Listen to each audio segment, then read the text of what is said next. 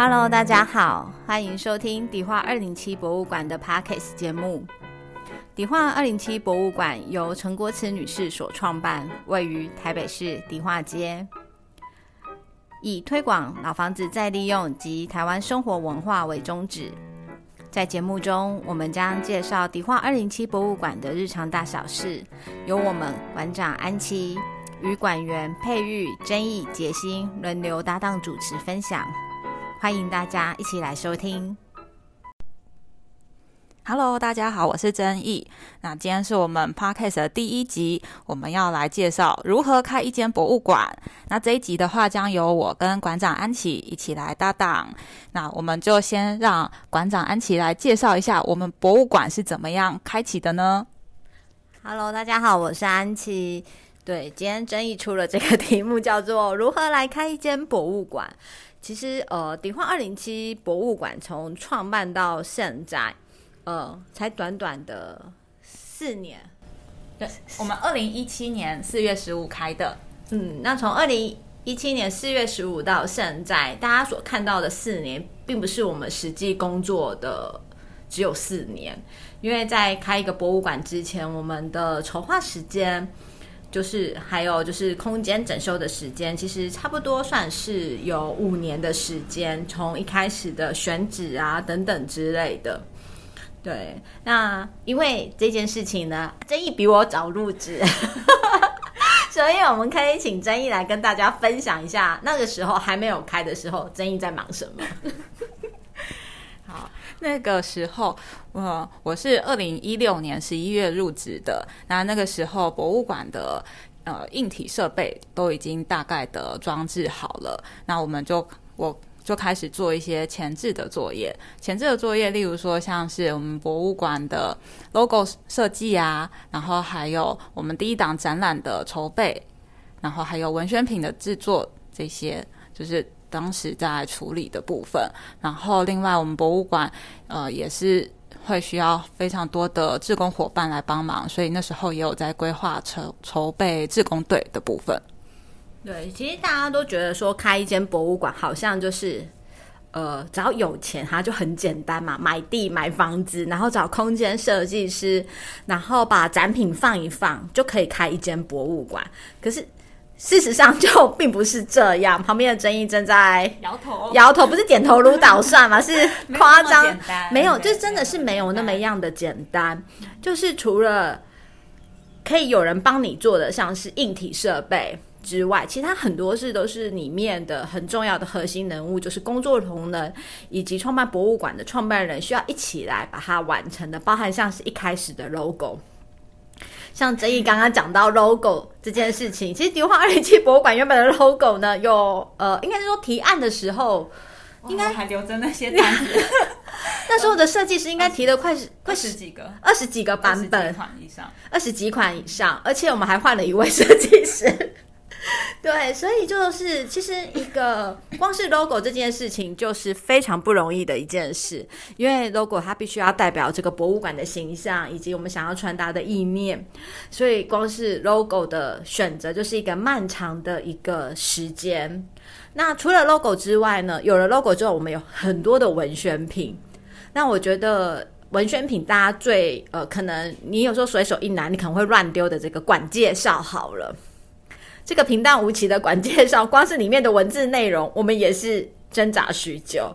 究竟哪一些东西要写，哪一些东西不要写，哪些东西该放，哪些东西可以代表博物馆，我们也是不断的调试排版。那当然就是痛苦就是设计师本能，对，他就不断的被修改，所以才会有一个大家看到就觉得说，哦，好像就很一般的馆 DM 的介绍，其实它一点都不一般，因为它里面就是真的是我们想跟。对外所传达的一些消息，所以在开一间博物馆，除了大家所想象的说，哦，我买了一间房子，然后这个房子里面要有空间的规划，然后要有展场、办公空间之外，其实有非常多的行政的事情，像刚刚讲的，其实就是一般民众可能会看到的管 DM。然后还有我们的 logo，但是呢，还有很痛苦的的部分是民众看不到的。例如像是公共安全、消防安全这些，在一开始的规划里面呢，就是必须要加进去。像我们的争议，就是迪化二零七博物馆的防火管理人。对，就其实你们可能没有办法了解，为什么一个博物馆里面要有防火管理人这个职位。对，这也可以跟大家分享一下，什么是防火管理人。那防火管理人的话，最主要的。的工作就是，如果发生了火灾意外的话，防火管理人要负责，就是做火灾的疏散。呃，所以就是我们的空间里面其实都有规划，就每一区都有像是警报器呀、增增烟器，然后还有像是消灭火器、消防灭火器跟一些指引灯。那防火管理人就是要确实的去检查这些东西是不是都有，都还在。期限内有没有过期？那另外还有就会需要去引导民众要如何做正确的逃生。嗯，对。然后像之前我们跟真有待过的古迹，像是台北故事馆嘛，那个时候的消防安全法规没那么样的严谨。那我们在那一个呃警报器的部分，我记得是很痛苦的，因为那时候在规划的时候有圈管的广播器，可是它没有办法。就是好像是亮亮亮还是什么之类的，后来才又增设了这些系统。所以其实，在规划一个空间的时候，如果是公共空间要对外的话，就是呃警报器，是不是那个就是警警报器？那我我们迪化零七博物馆的话是就是是直接用中央广播可以做全馆的广播，所以不用再另外加装一个受信系统。哦，对，但是如果没有如果没有的话，就要有一个受信主机，让那个受信主机可以传达到各个楼层。对，所以就是呃，其实一个博物馆的创立，就是像刚刚讲的这个，也是一个非常重要的一件事情。那除了我们的空间跟我们的这些一开始的 logo 啊、DM，那接下来的话就是呃，我们会有大量的志工。对，因为博物馆会有参观民众嘛，然后以及服务的人，像刚刚曾毅讲说，他从十一月进来就开始要处理志工招募的事情。我们可以跟大家分享一下，我们志工服的颜色好像也经过了一番票选，才最后变成这样子的鲜艳的复古的红色。嗯，对，我们的服装还蛮特别，大部分去美术馆可能会看到是灰色、黑色、白色这几种就是颜色。但是，因为我们博物馆里面展出的物品比较是长明生活的物品，它不会是那么的几千年、几百年的东西，所以会希望说可以让整体的氛围是比较活泼一点。所以后来我们才选择跟我们侧边侧向二零九巷的红珠门的颜色雷同的这个大红色。嗯，对。那除了包含像颜色的选择，包含样式也有。其实大部分的一些馆所或是一些政府空间，他们习惯让职工们穿背心，因为背心有一个好处，就是无论你身材长得什么样子，你套上去就可以了。所以就是大家可以一起共用那个背心。但迪化二零七博物馆就觉得说，哎，这样子背心大家都可以用。第一个可能是有卫生上面的疑虑，第二个我们会觉得说好像没那么有精神，因为它就是软软趴趴的。那另外有一种像是呃芝山绿园或是其他野鸟协会的那一种的比较户外型的背心，我们又觉得太户外了。所以最后我们就选择了 Polo 衫的部分，希望是给人家一个有精神，然后有朝气，然后同时带一点专业的感觉，那也不会像是穿西装打领带这么样的严肃。对，所以我们最后就选择了 Polo 衫。那选择了 Polo 衫之后，我们就会发现 Polo 衫要男生的 size，女生的 size。好啦，除了男生跟女生之外，从 X 呃从 S 到几个叉叉 L 二哎二叉 L。到二叉 L 都要有，对，所以它的这个尺寸对我们来讲就是。呃，是一个蛮大的一个库存空间，所以会发现说，哎，光是志工的志工服，就是开一间博物馆里面要思考的事情。那我们迪化尼博物馆比较小一点点，所以我们其实就只有 Polo 衫。但是我知道有一些大的博物馆，他们可能是更专业的，他可能会请人量身定做套装啊等等之类的。对，那我们现在这边的话，就是使用穿 Polo 衫的一个部分。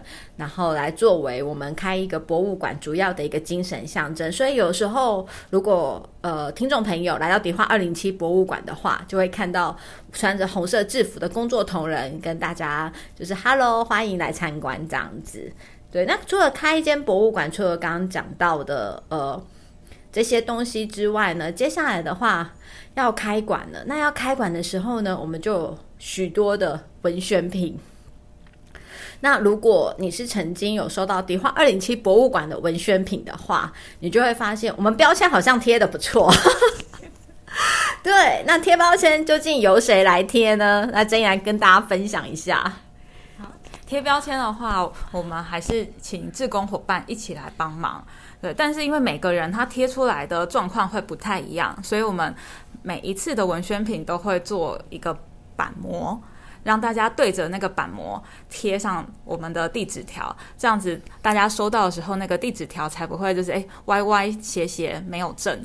我们都希望说文宣品寄到大家的手中，它就是干干净净、整整齐齐的状况。对，所以我们为了这个特别做板模，让大家让志工们在贴的时候可以就是平顺的贴上去。对，我觉得听众朋友可能这样听不了解什么是板模。如果我们在 Facebook 分享这一集的话，我觉得我们应该把贴一个板模的照片。对，我真的觉得是我们博物呃不，迪化零七博物馆最主要的一个传承的手工艺吧。只要是曾经加入过我们团队的伙伴，对我们就是贴标签、地址条的这个板模，应该都是十分的印象深刻。对，其实像刚刚讲，都是一些非常琐碎的这一些小事们。可是这些小事们，它通常就是代表着一个博物馆对外的形象。然后，呃，会希望说，呃，大家看到在从外面看到我们博物馆的时候，就可以觉得是，哎，我们是一个真的非常认真的一个博物馆。那刚刚讲了我们的志工，然后文宣品，然后以及我们的空间设备。那接下来呢，就是我们的 opening 的那一天。对，opening 的那一天呢，其实如果你来到迪化二零七博物馆，你会发现我们没有过多的空间可以来做 opening 的场地。对，那但是因为我们每次都要开展呐，然后每次都要记者会，那真颖来跟大家分享一下我们的开展记者会的都办在哪里呢？好，我先讲我们的开馆记者会。好，好啊。对，因为开馆的部分啊，我们画了大概 三个版本的场地图，超过三个版本，我自己一个人就改了四五个版本，再加上你的，可能就十个版本吧。对，我们那时候预先设想空间可能是。看有没有机会可以封街，就在大马路上办。嗯，但发现要封街的话，由民间的部分去申请会比较的困难，因为我们是私人博物馆嘛，不是公家单位，所以在申请上没有办法做到全面的封，只能够就像就是有迎神庙会那样子的，就是留一个通道让车辆跟行人还可以过的状况的这种封街，而不是全面封闭的状况。对，所以后来我们就取消了这个念头。那还有一个版本是在我们的屋顶的顶楼空间。没有，我们除了风街、风迪化街之外，还有风对面的阿北鱿鱼根的那一条巷子的规划，还有风我们的侧巷的规划。那它都是属于风街啊，就是风街就 有三个版本，三个版本哎，天哪！好，对。那除了封街的选项之外，就是顶楼的空间。顶楼有一个很大的平台，那。如果挤一点的话，应该可以挤到大概五十个人是可以的。所以那时候有把顶楼纳入规划，但是它的雨天备案可能会比较不安全，所以我们后来顶楼也没有考虑。那我们就把主意打到邻居的骑楼下了。其实我觉得顶楼那时候不考虑，另外一个原因就是因为他一进来已经看到一二三楼的空间了。那对于就是想要尝鲜的。来宾们觉得说：“哎，好像没有不够，不够这样子 shock，就是对啊，怎么 opening 的时候我就已经看到了，对，就是已经先参观完才参加 opening，这个感觉就怪怪的。对对对，那接着就是邻居家的地，邻居家的骑楼，我们也做了三个版本的讨论。对对对，那 就是我们的左边的邻居。”跟右边的邻居，然后还有侧向的邻居，我们都有探讨，就是可不可以在他们那边的骑楼进行这个开幕。那后来的话，我们是借旁边坚果子，然后还有呃，凤华姐那边是山海之间，山海之间跟大道城的空间的骑楼来做开幕的活动。嗯，对。然后那时候我们有考虑到我们邻居他们开店的时间是早上十点半嘛，所以我们的 opening 的时间就是不影响他们开店为主。对，所以真的就是要感谢我们迪化街的邻居们愿意借我们的场地。那后来我们又长期的。一年会借两次那一个我们隔壁郭老板的场地。那郭老板他真的跟我们迪化二零七博物馆渊源很深，因为我们有共用的一个墙面，所以他在他们呃店门口那边可以放一个迪化二零七博物馆的招牌。那我们跟他渊源最有趣的是，我们这个屋主是庄天庆，那大家都很知名的那个庄淑琴。他的房子就是郭老板他们家，所以就是从以前他们就是应该是说在庄家时代，这两家本身就有非常好的关系，因为毕竟是姐弟嘛。那后来到我们这一个时代的时候，郭老板一直都是非常的照顾我们。我觉得他真的很辛苦，因为有时候我们换展换的很晚，然后还对着那个墙在那一个砖的时候，嗯的时候，这个郭老板真的很帮忙我们。所以就是呃。一个博物馆要开，你会发现说哇，光是 opening 的场地就是一个选择。我觉得这这个痛苦应该只有在我们迪化二零七博物馆吧，其他博物馆好像都有比较大的空间，对，或者是说他们，呃，像我们的阿妈家好了，阿妈家那时候的 opening 是跑到公园去，对他们选择又是一个其他的选择，对，那我们。对，阿妈家现在已经离开迪化街，他们移到其他的地方去了。对，那像我们自己的话，就是利用邻居的一个空间来做一个呃开幕的场地。嗯，好，那接下来的话，这你还有什么想要了解？开间博物馆要做什么事呢？好，那可以请馆长讲讲我们的怎么规划这个博物馆的组织编制啊？我们是怎么安排大家的工作呢？对，我觉得其实就是博物馆的工作，其实我觉得，呃，应该怎么讲呢？就是行政是一种，教育推广是一种，那还有一个人呢，就是基本上就出一张嘴，就是我没有啦。就是我呢，就是要负责他们两个工作的协调，然后还有对外的一些呃媒体的宣传啊等等之类的。那所以是一开始的时候，我们真的就是主要就是这三个人。那有时候可能听众朋友会想说，哎，你们有很多事情，哎，你们好像出了一本书，你们又要办展览，哪有那么多时间做？哦，的确，我们会有找一些外部的人来支援，我们把它叫做专案人员，他就是否这个案子而存在的。因为其实一年十二个月，不是每一个月份展览都非常的忙，或者是每一个月份都有出书这件事情，所以我们就用一个专案一个专案来。协助我们来把这些事情完成。那但是主要的核心的工作呢，还是由我们这三个人来做。那像我自己本身，像刚刚讲的，除了媒体宣传部分，还有展览的规划、资料的收集，然后跟设计师沟通们，这些就是我主要的工作。那争议他除了就是要处理志工啊，以及展览协助之外。他负责各式各样的美编兼小编，就是一人就是身兼多职。那另外一位成员佩玉，他除了行政总务事务之外，他还要负责就是创办人的一些呃日常行程安排，以及包含我的广播、各式媒体的接案安排跟演讲等等之类的。所以会发现我们三个人的工作，其实有一些会有互相呃交叠的地方。例如说展览，我可能会需要争议协助。那曾颖他可能就要帮我处理一些部分的展览。那如果就是说他协助到一半，他可能有其他事要忙，我就要赶快接下去。所以三个人就基本上算是一个三角形的循环这样子，因为彼此会互相支援。对，那接下来的话呢，杰心的话呢，是我们今年才最新加进来的成员，非常的开心。一月三号入职到现在，现呃六月三号就满半年了，哎。日子过得非常快。杰心他的加入是因为呢，理化二零七的博物馆 创参观人数过多，哎，这样可以讲好吗？应该是业业务量过多，业务量过多，真的，我们的业务量真的过多。然后以及就是包含参观民众的部分，那我们的志工现在呃，默默的从一开始的二十几个、三十几个，后来到。六十几个，甚至有一阵子已经到七十几个。那但是因为疫情的的的状况，现在又缩回到大概五十多位左右这样子。有些志工会请防疫假。那志工的排班呢，我们跟其他馆不太一样，我们就是由我们工作同仁来排班的。所以那时候争议的工作量爆表，爆表之后就需要解薪的一个新血加入。那志工其实基本上可以谈一集，我们就留给下一集来谈就好了。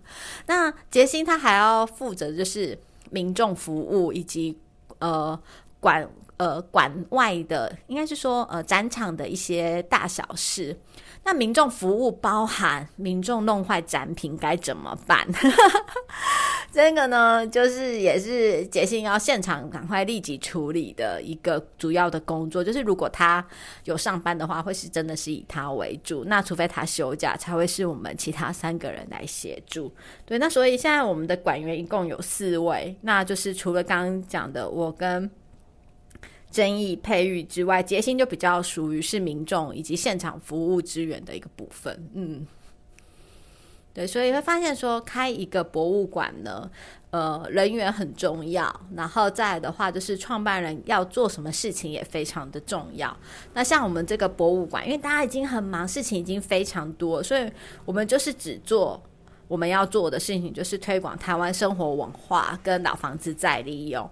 那也就是因为这样子，所以大家可以看到我们的活动，就是不断的老房子再利用的一些讲座，然后呢，以及我们的所有的呃展览在规划跟筹划的时候，都会希希望加入一些老房子的呃元素，或者是在档期规划的时候，会有一档生生活文化，一一档建筑元素元那个元素这样子来做一个规划，嗯。那我们这边的展览换展频率是什么呢？可以请馆长讲讲吗？哦，换展的频率就半年换一次啊。我觉得换展频率，呃，民众比较听得懂的，我都是讲三六九十二，就是每三个月我们会有开一张。那三跟九是所谓的三楼的展览。然后你看看哦，三楼的展览如果长达半年的话，它就会到九月；然后九月的展览如果又长达半年的话，又会到三月。所以三楼有它自己的世界。那再是六跟十二，六跟十二是开一楼的展，一二楼的展览。那一二楼的展览这样子。的话，就是从六月就会开到十二月，十二月又开到六月，所以你会发现三六九十二都有展览开幕。我们一年会开四档展览，为什么呢？因为迪化街的参观民众是一年四季都会来的。我觉得这边的民众属性，参观民众的属性，跟以前我们在经营，我们这个团队经营过的，呃，以前的台北故事馆或府台监养楼很不一样。因为那时候我们在做问卷的时候，好像大家都是来第一次、第二次、第三次，可这边不是诶，这边他给你一年四季都要来诶，这怎样？对，所以我们在刚开馆的时候，第一档魔石之展，我们就想说，诶，从四月开到十二月。结果民众就来八月九月问你要不要换展，你们有没有新的展览？我们这下就着急，想说天哪，难道民众都不想进来了吗？所以立马找我们的好朋友已故的庄永明老师一起来协助办了庄永明的火柴盒特展，这样子。对，那所以就会觉得说，哎，我们这边的民众，第一个他们农历过年要来。清明节也要来，端午节也要来，中秋节也要来，所以他们会来不断的采买什么香菇啊等等。那现在是因为疫情期间，因为端午节快到了，那。如果不是疫情期间，你就会发现他们都是来买粽叶，然后买那一个香菇，然后买包粽子会用到的什么米呀等等之类的一个物件。那也就是因为这条街是一年四季都会有人来的街，所以我们一年四季都要有一个新的展览把他们骗进来。那刚有讲到说，我们开这个博物馆的一个中心理念，就是我们这个博物馆第一个不收费。创办人就是觉得说，我房子都买了，都已经投资一大笔费用了。那如果我今天在跟民众收费的话，他担心，他觉得，或者是说我们没有自信，我们觉得民众就不会愿意掏钱进来。对，那所以呢，他希望这个推广效益可以达到最大。那的确，其实我们这个迪化二零七博物馆生存也并不是非常容易耶。大家感觉好像我刚刚讲说参观民宿很多，业务量过大，但真的是非常不容易达到一个业务量过大的一个状况。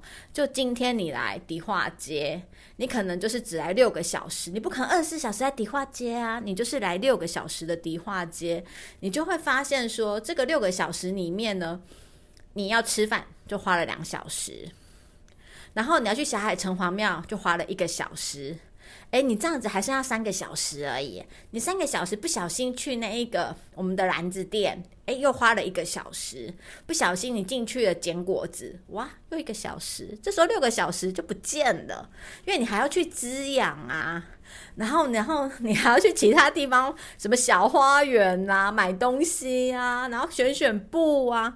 所以，并不是说大家想说，哎，你们这个博物馆不用。收钱，然后就会很多人一直进来。其实并不是，甚至上是有一群来参观的，呃，从宜兰来的参观的一个朋友们，他们就说，呃，大家都在路上，然后会会有一点迟到。为什么会迟到？因为他们在买蜜饯。对，所以就会发现说，我们这个博物馆。